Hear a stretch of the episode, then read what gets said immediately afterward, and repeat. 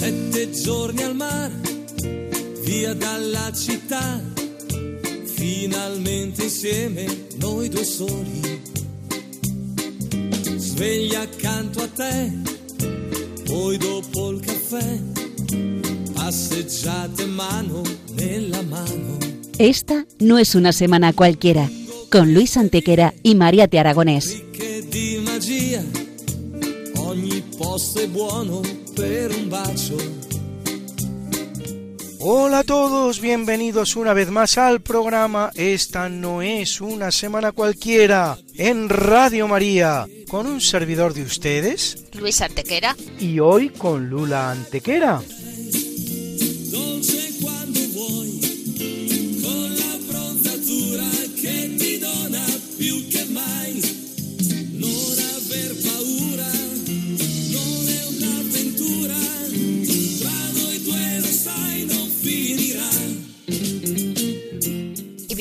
Semana nos ocupa hoy?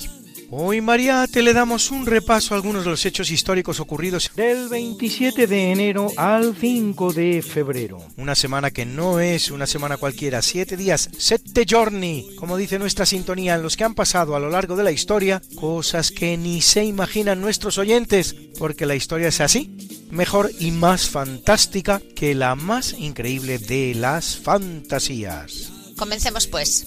Pues allá vamos.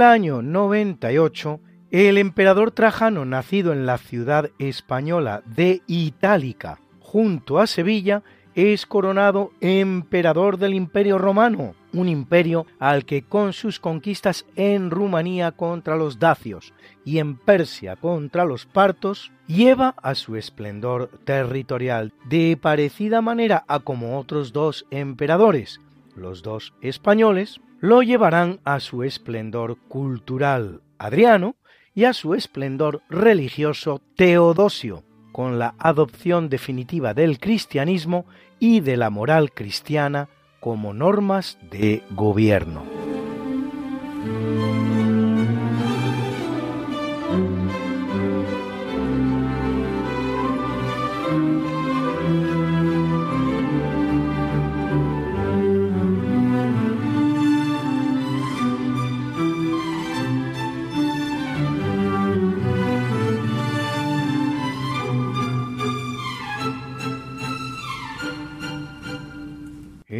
Capítulo siempre fecundo de la conquista, colonización y evangelización de América por los españoles que va a permitir a los indígenas americanos el tránsito del neolítico al renacimiento. En apenas dos generaciones, un tránsito que a los europeos había costado 7.000 enteros años, en 1512, en pleno reinado de Fernando el Católico, se dictan las llamadas leyes de Burgos, un conjunto normativo de enorme importancia para la protección de los indígenas americanos que, de acuerdo con lo que fuera el deseo de la reina Isabel la Católica, expresado ocho años antes en su testamento, quedan legalmente equiparados a los españoles. Dos años después, una adenda de las muchas que se harán a estas leyes de Burgos regulan el matrimonio entre españoles y españolas con indios e indias, un paso que en la América anglosajona de los Estados Unidos, donde los matrimonios mixtos no sólo eran ilegales, sino perseguidos, no se acometerá hasta 1967. Sí, ha oído usted bien, amigo oyente, hasta 1967, 450 años después, por lo tanto, de implantado en la América española. En 1794 la flota española que manda el general Aristizábal bloquea el castillo de Fuerte Delfín de la isla de Santo Domingo, el cual tomará solo dos días después. A partir de ese momento, Santo Domingo va a pasar por multitud de vicisitudes. En 1795, por el Tratado de San Ildefonso, será cedida a Francia. En 1801 será ocupada por rebeldes haitianos, recuperada por Francia en 1802 y nuevamente por España en 1809. En plena ocupación de la España peninsular por los franceses con ocasión de la francesada. En 1821 Santo Domingo se convertirá en la capital del Estado independiente del llamado Haití español y dos meses después será de nuevo ocupada por los crueles haitianos. Y lo que es más desconocido, entre 1861 y 1865 vuelve a ser español. Tantos eventos harán que la ciudad pierda buena parte de su población blanca de origen español. Haciendo posible todos ellos y muchos más tres siglos de pax hispana sin precedentes en la historia americana, la cual, una vez que España abandone el escenario, conocerá más de dos centenares de conflictos, tanto civiles como entre vecinos.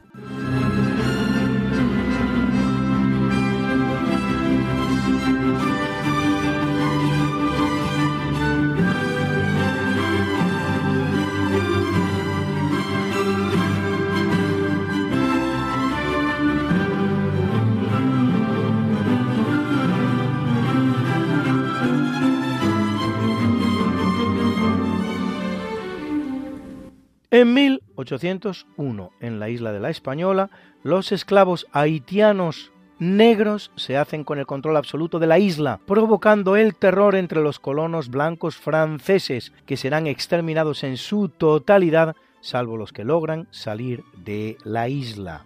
Un antiguo esclavo, Toussaint Louverture, se convierte en el nuevo tirano del país. La independencia vendrá acompañada de una inmediata invasión a sus compañeros de isla, los habitantes de Santo Domingo.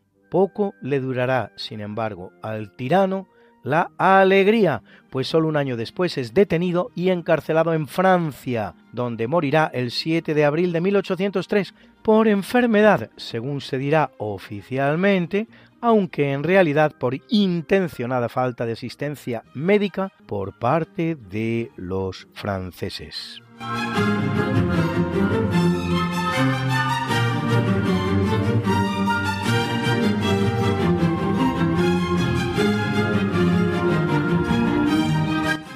1859, en Francia, una comisión creada al efecto adopta un diapasón universal para afinar instrumentos musicales. La nota que da un diapasón es un La, definido como aquella que vibra a 440 hercios. Cuando en los comienzos de un concierto toda la orquesta afina sus instrumentos con ese sonido tan característico con el que lo hace, lo hace también con un La, que lo da siempre que lo haya un oboe, el cual se lo pasa al concertino, la persona de mayor jerarquía en una orquesta después del director, que normalmente ejecuta los solos de violín si los hay y la toma de decisiones de tipo técnico.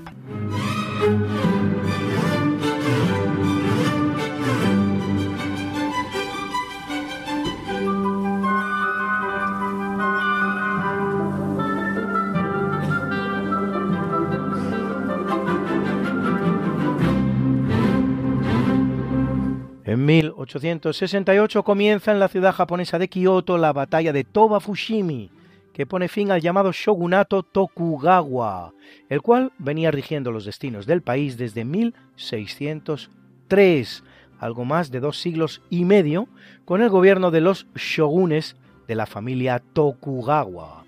Un shogun es una suerte de valido de un emperador que es simplemente ornamental un validato caracterizado por su condición de hereditario y regido siempre por la misma familia, los Tokugawa. La derrota en Toba Fushimi da inicio a la llamada restauración Meiji, en la que el emperador recupera el gobierno absoluto. Mutsuhito, el emperador en cuestión, acometerá un plan de reformas acelerado que aupará al Japón a la condición de una de las grandes potencias militares e industriales del mundo y a su irrupción en una escena internacional de la que había estado deliberadamente separado durante esos casi tres siglos. El shogunato Tokugawa era el tercer y último shogunato implantado en el país. Antes se habían implantado el shogunato Kamakura entre 1192 y 1333 y el shogunato Ashikaga entre 1336 y 1573.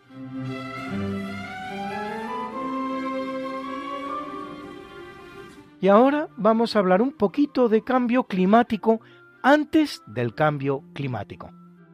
En 1887, en Fort Keogh, en Montana, en los Estados Unidos de Norteamérica, un siglo antes del cambio climático, una tormenta de nieve produce los copos de nieve más grandes de los que se tiene conocimiento, con una dimensión de 40 por 20 centímetros. Y en 1910, mucho antes también del cambio climático, se inunda la ciudad de París.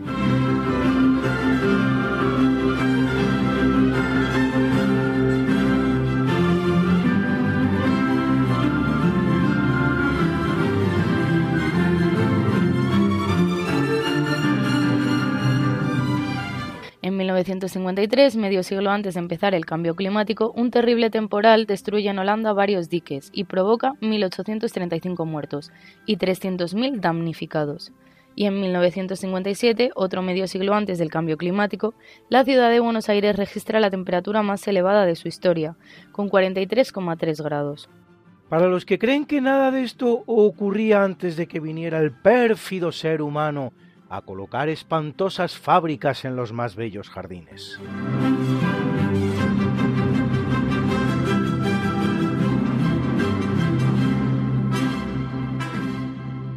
Y una breve pausa musical con una preciosa canción, Plaisir d'amour, placer de amor. chagrin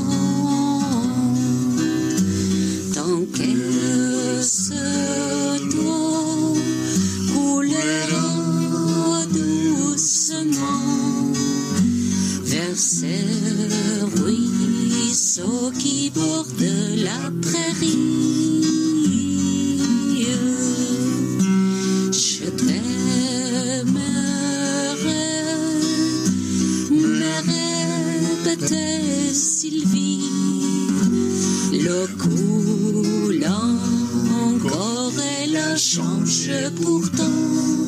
Oh, plaisir ne dure qu'un moment. Chagrin d'amour dure toute la vie.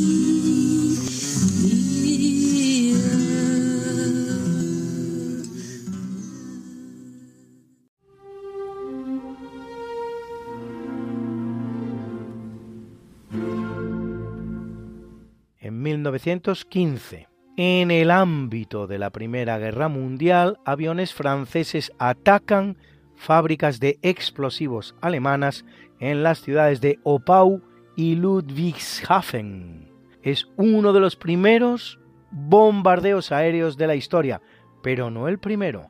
En 1911, aviones italianos realizan un bombardeo sobre tropas turcas que actuaban en Libia, cosa que hacen con armamento terrestre habilitado al efecto. El 17 de diciembre de 1913 tiene lugar el efectuado por los capitanes españoles Barrón y Cifuentes en un biplano Luna Pfeilflieger sobre la ciudad de Ben Carrich en Marruecos, este con bombas específicas para ser lanzadas desde un avión.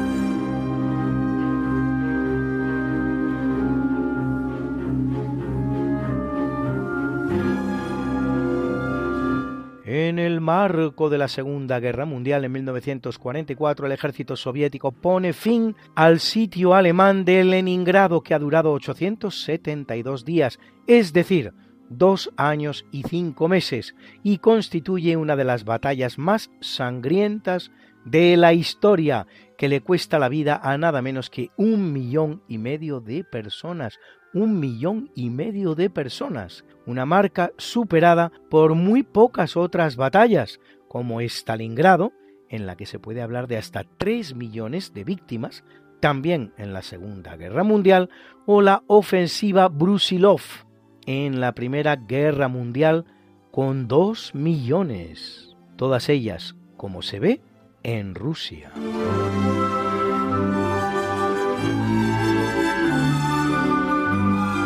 Y sin salir del mismo marco de la Segunda Guerra Mundial, en 1945 el ejército soviético libera el campo de concentración de Auschwitz, en el que se encuentra a unos 7.000 judíos en situación paupérrima, únicos sobrevivientes de un holocausto que, solo en Auschwitz, se ha podido cobrar la vida de casi un millón, de los hasta seis a los que podría haber ascendido el genocidio total de judíos alemanes, húngaros, polacos, franceses y de otras nacionalidades en toda Europa. Menos conocido es que en ese mismo campo de concentración se encuentran los soviéticos varios miles de compatriotas apresados en distintas batallas por los alemanes, los cuales irán directamente a los campos de concentración soviéticos en Siberia, acusados de ser malos patriotas por haberse dejado apresar por el enemigo. En cuanto a Polonia, finaliza para ella una pesadilla, la de la dominación nazi y el exterminio de buena parte de su población, y comienza una nueva, la de un régimen comunista totalitario que durará hasta 1989, 44 larguísimos años que sumen al país en la tristeza la postración y la pobreza.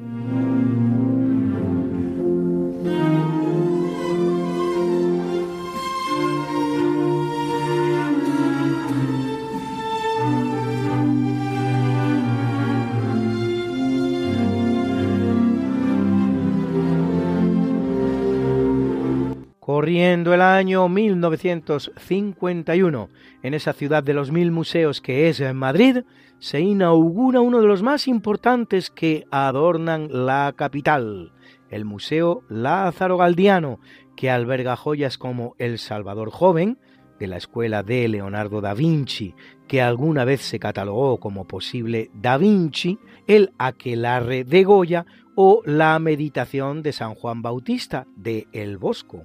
Los diez museos más visitados de Madrid son, por este orden, el Museo del Prado, el Reina Sofía, el Thyssen-Bornemisza, el del Palacio Real, el Arqueológico, el Caixa Forum, el Sorolla, el de Historia, el Museo Naval y el Ferralbo.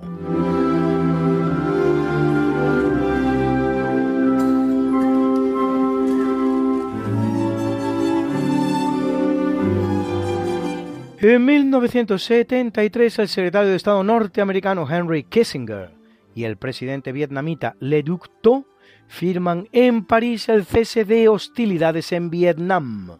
La guerra había empezado en 1955, enfrentando a Vietnam del Norte comunista contra Vietnam del Sur anticomunista. Estados Unidos no se involucra con tropas hasta 1964, por lo que su participación en la guerra durará nueve largos años y le produce una cifra cercana a las 60.000 bajas mortales, pocas al lado de todas las que produce el conflicto, que bien podría haber alcanzado los 5 millones. El acuerdo pone fin a una intervención estadounidense con la retirada de los Estados Unidos y su completa derrota, la reunificación del Vietnam y su conversión en un nuevo país comunista de los muchos entonces en el mundo.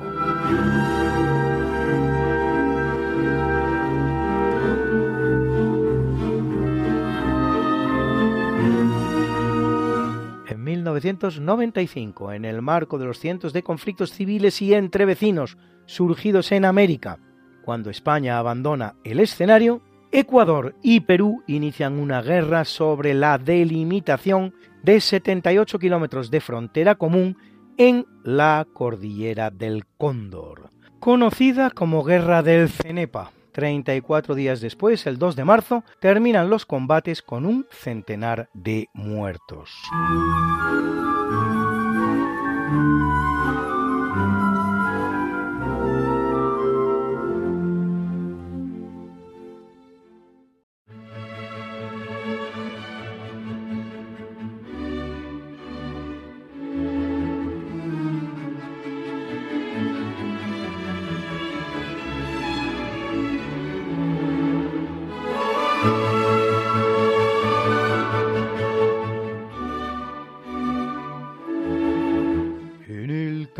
Capítulo del natalicio, Nace en 1756 uno de los grandes genios de la historia humana, Wolfgang Amadeus Mozart, compositor austriaco del periodo clásico, muerto a la temprana edad de 35 años. Dejará para la posteridad un legado musical compuesto de 628 obras, entre las cuales algunas tan increíbles como la ópera de la flauta mágica, el concierto para flauta, un requiem que tendrá que terminar su discípulo Franz Xaver Susmayer, niño prodigio que a los cinco años realizaba su primera composición. Este delicado minueto que escuchan ustedes a continuación.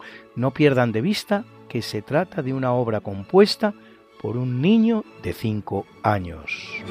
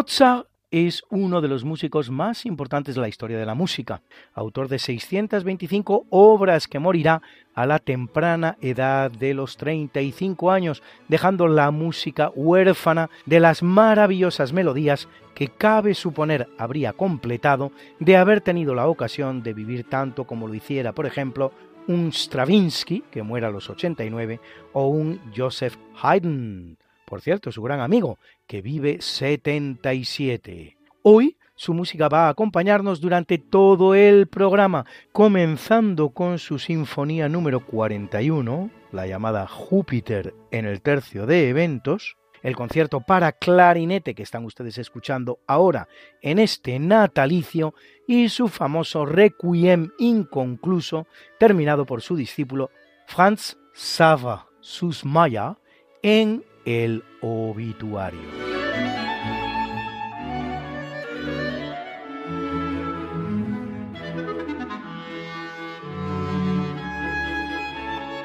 Y para los que dicen que no hay científicos españoles, ahí va una buena nómina de ellos nacidos solo tal semana como esta.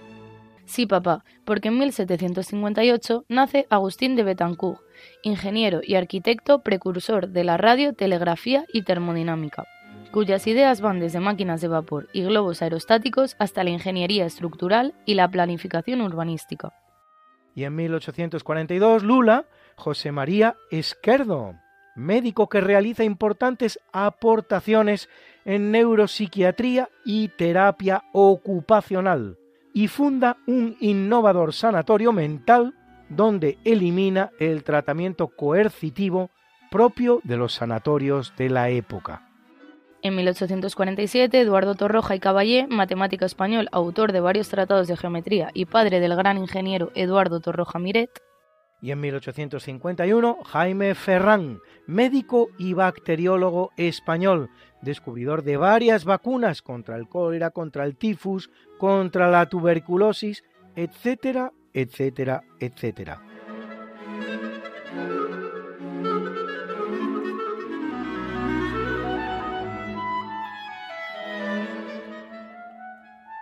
En el año 1761 ve la luz Ramón Garay, gran compositor español de la escuela de Mozart y Haydn, y contemporáneo de ellos, aunque no los llegara a conocer, que deja 60 obras, entre las cuales 10 sinfonías, superando así la famosa maldición de la novena sinfonía, que no consiguieron superar compositores de la talla de Beethoven, Schubert, Dvorak, Mahler, Bruckner, si bien sus sinfonías, las de nuestro Garay, no tienen la duración de las de los grandes maestros mencionados, y con ellas una ópera compendio sucinto de la Revolución Española.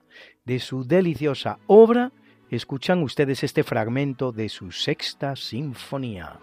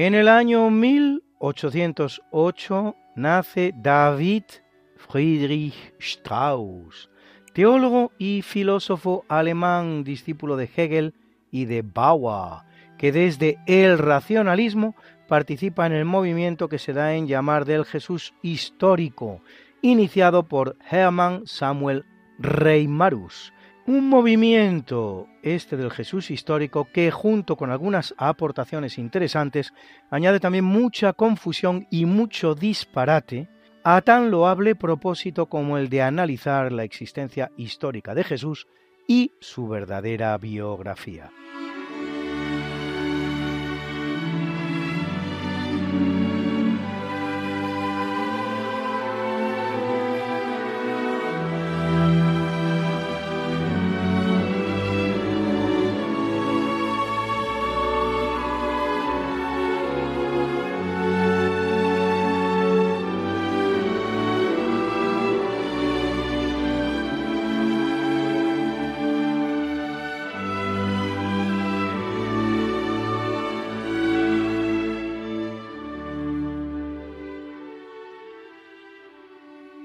En 1832 ve la luz Charles Ludwig Dodson, más conocido como Lewis Carroll, pastor anglicano, matemático, fotógrafo y escritor inglés, recordado por su famosa obra titulada Las aventuras de Alicia en el País de las Maravillas, dirigida en principio a los niños, aunque con numerosas alusiones satíricas a la vida de su época. El libro tiene una segunda parte mucho menos conocida, titulada A través del espejo, y lo que Alicia encontró allí. En 1984, un grupo de historiadores norteamericanos pertenecientes a la Continental Historical Society de San Francisco afirmará que Alicia en el País de las Maravillas no era obra de Lewis Carroll, sino de la mismísima reina Victoria de Inglaterra, conclusión a la que llegaban a través de un estudio comparativo de los estilos literarios de la reina y de Carroll.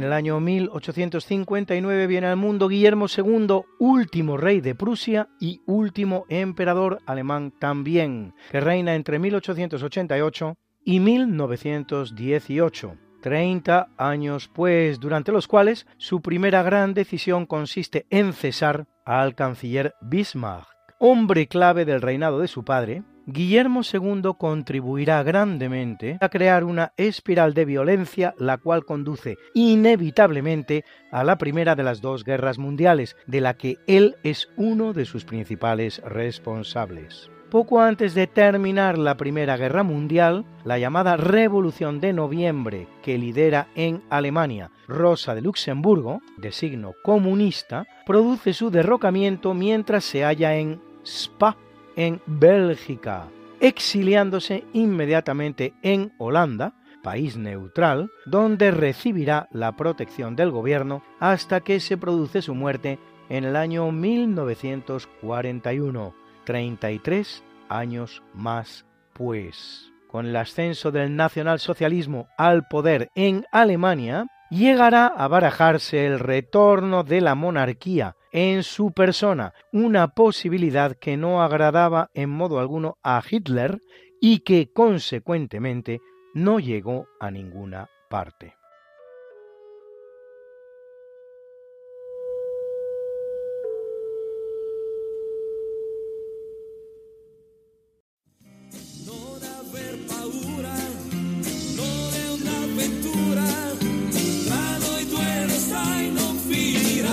Esta no es Una semana cualquiera. con Mariate Aragonés Y Luis Antequera. la historia como es. Y no como nos gustaría que fuera.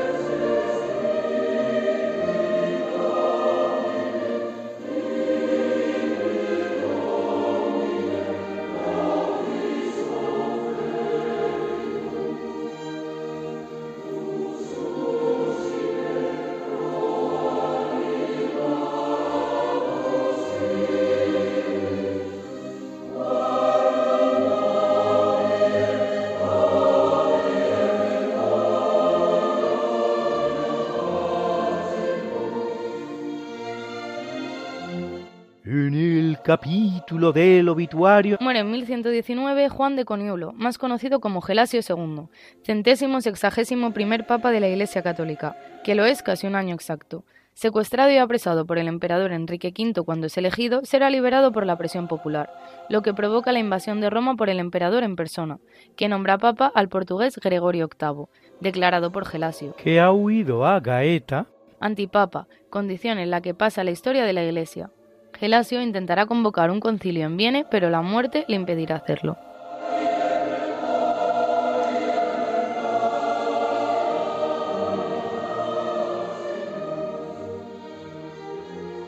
En 1490 muere Ashikaga Yoshimasa, octavo shogun del shogunato Ashikaga, uno de los tres shogunatos que junto con el shogunato Kamakura y el shogunato Tokugawa gobernarán Japón a lo largo de su historia. Ashikaga Yoshimasa ejercerá entre 1449 y 1473, año en que abdica a favor de su hijo Ashikaga Yoshihisa uno de los mayores mecenas de las artes japonesas, cuyo palacio se convertirá a su muerte en un bello templo del budismo Zen, el Jinkaku-ji, o templo del pabellón plateado.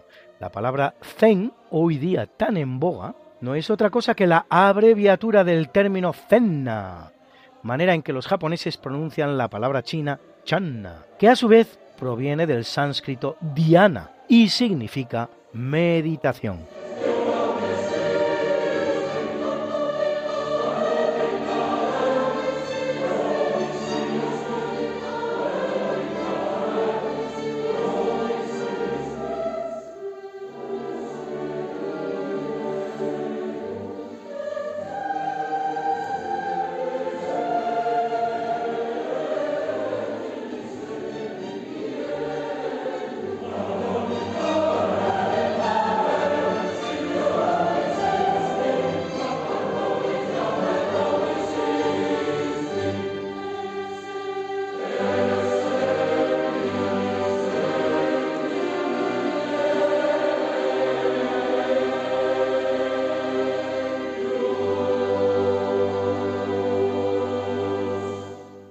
En el año 1554 naufraga y muere el navegante español Pedro de Heredia, fundador de la ciudad de Cartagena de Indias en Colombia, en la que algo menos de dos siglos después, en 1741, tendrá lugar una batalla crucial para la defensa de la presencia española en América frente al enemigo inglés, terminada con la gran victoria española gracias al almirante Blas de Lezo una victoria que prolongará la presencia española en América durante casi un siglo, 80 años para ser exactos.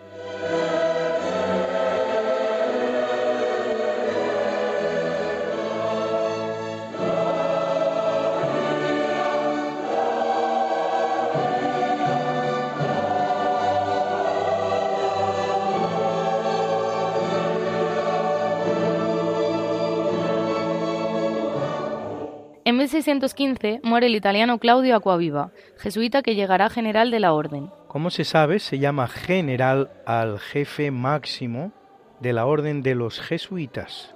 Figura a la que algunos denominan el Papa Negro.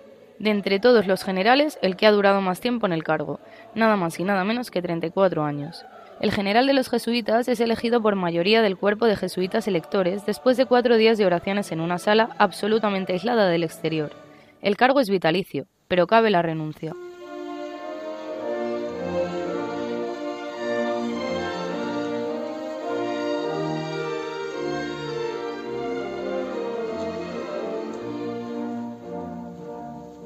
Y en el año 1731 muere Bartolomeo Cristofori, músico italiano, que se dedica a la construcción de instrumentos musicales y al que se reconoce como inventor del llamado fortepiano, un instrumento musical de cuerda percutida con teclado, instrumento intermedio entre el clavicordio, que no es de cuerda percutida, sino de cuerda pellizcada, y el piano forte, que no es otra cosa que el piano actual.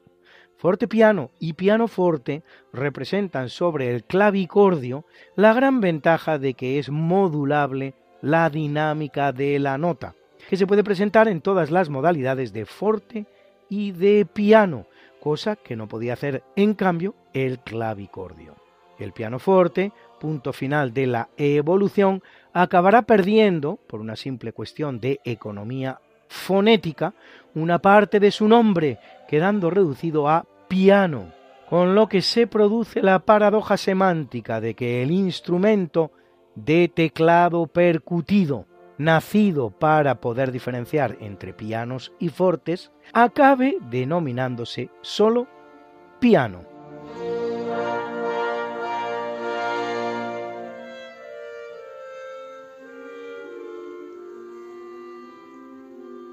En 1901 fallece Giuseppe Verdi, compositor italiano de importantes y grandiosas óperas como Il Trovatore, Aida, Rigoletto o Nabucco, de quien escuchamos este maravilloso coro de los esclavos, que será, de hecho, durante algún tiempo, el himno oficioso de la recién unificada Italia.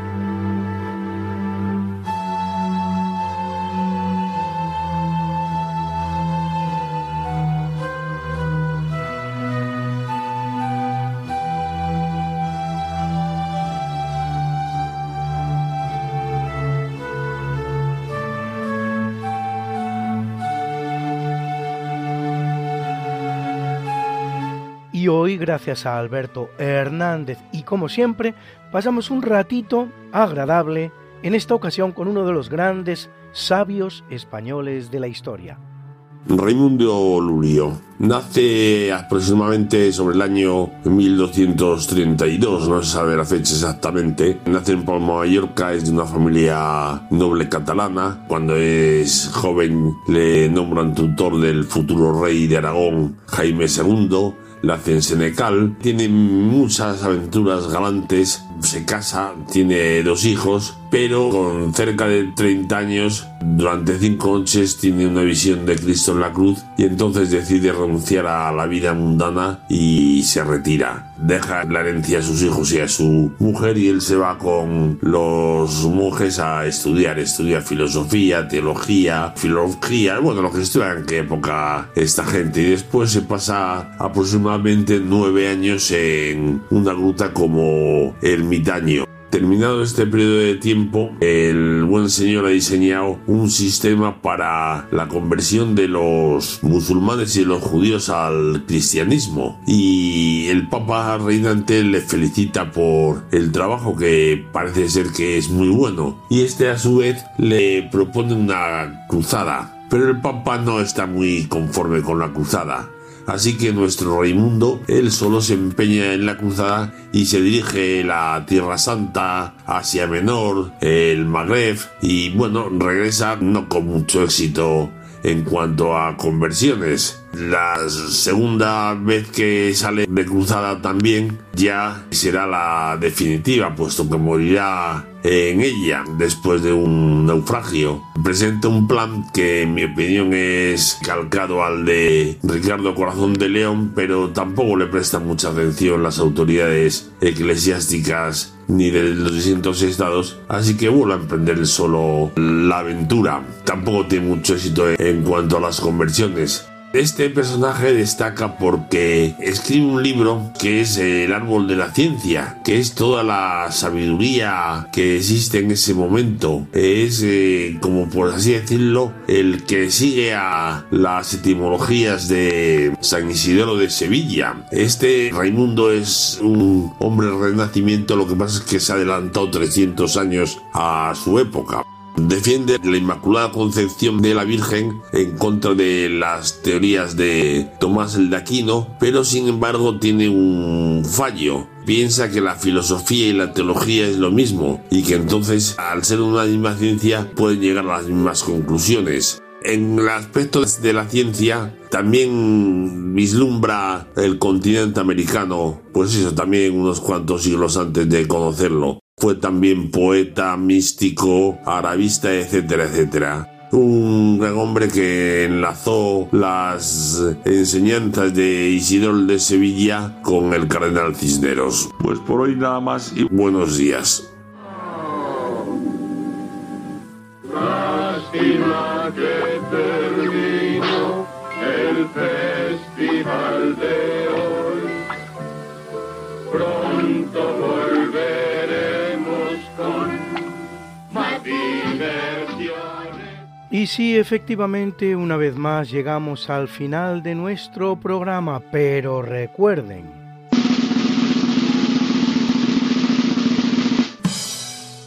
comprender el mundo real tal como es, no como nos gustaría que fuera, es el comienzo de la sabiduría. Bertrand Russell. Bertrand Arthur William Russell fue un filósofo, matemático y escritor británico del siglo XX, ahijado del también filósofo John Stuart Mill, cuyos escritos influirán grandemente en su obra. Apoya la idea de una filosofía científica y su ensayo sobre la denotación será considerado un paradigma de la filosofía. Nobel de Literatura 1950. Pero no vamos a terminar como no lo hacemos nunca sin presentar nuestra mucha buena y variada música. Y hoy muy centrada en Wolfgang Gottlieb Mozart. Y en el tercio de eventos, su sinfonía número 41, Júpiter. Era la Sinfónica de Galicia que dirigía Dima Slobodeniuk. En el natalicio, su concierto en La mayor para clarinete y orquesta K622. Al clarinete Sharon Kam. Era la orquesta filarmónica checa que dirigía Manfred Honeck. Y en el obituario, y como no podía ser de otra manera, su requiem en re menor, opus 625, que interpretaba la orquesta y coro Filarmonía, dirigida por el director polaco Piotr Sutkowski, e interpretada el pasado 6 de febrero en el Auditorio de Madrid. Y quizás se pregunten ustedes por qué siempre decimos Wolfgang Gottlieb Mozart y no Wolfgang Amadeus Mozart. Pues bien, es que el auténtico nombre de Mozart era Wolfgang Gottlieb, que si se fijan ustedes es lo mismo que Amadeus. Amadeus es el que ama a Dios, ama Deus. Y Gottlieb también, de God, Dios, y Lieb, amor, el que ama a Dios. A Mozart se lo conocía como Wolfgang Gottlieb. Lo de Amadeus es un juego de palabras, un divertimento en términos musicales, que él utilizaba alguna vez, nombre con el que de hecho va a firmar un par de cartas, pero nada más. Y de él hemos escuchado también su minueto, opus número 1, interpretado por Paul Barton.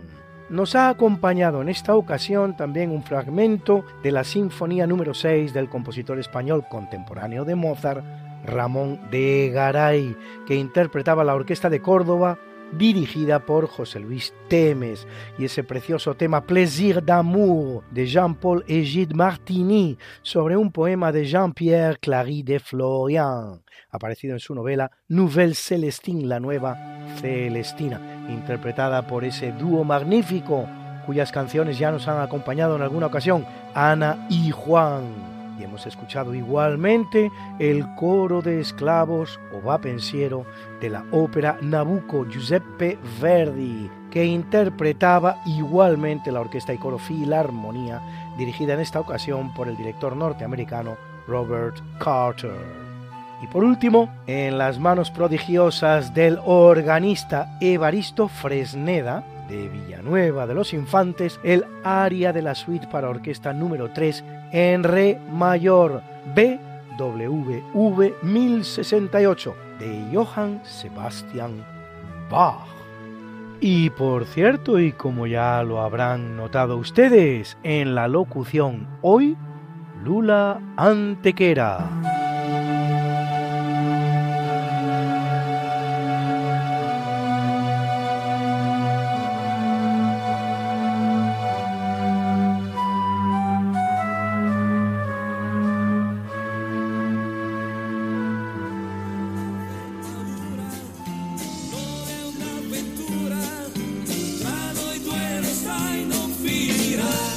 Es una semana cualquiera, a que teníamos razón, La historia, ¿cómo es? y no como nos gustaría que fuera. Hasta el próximo programa, Se despiden de ti Mariate Aragonés. y Luis Antequera. Pero yo te veo muy pronto en el programa de Javier Ángel Ramírez, Diálogos con la Ciencia, el jueves a las 12 de la noche, o lo que es lo mismo, el viernes a las 0 horas, con nuevos episodios de nuestra apasionante historia. No te lo pierdas.